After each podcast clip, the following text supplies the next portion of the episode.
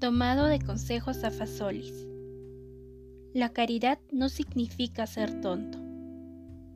Tratar mejor a quien, por algún motivo, menos lo merece. Hacer bien las cosas y hablar con mayor afabilidad a quien es antipático.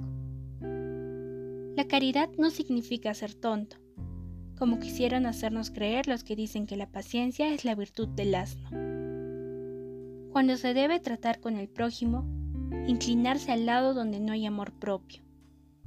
Ser generoso con Dios venciendo las repugnancias y el amor propio herido, practicando la caridad hacia cualquier persona.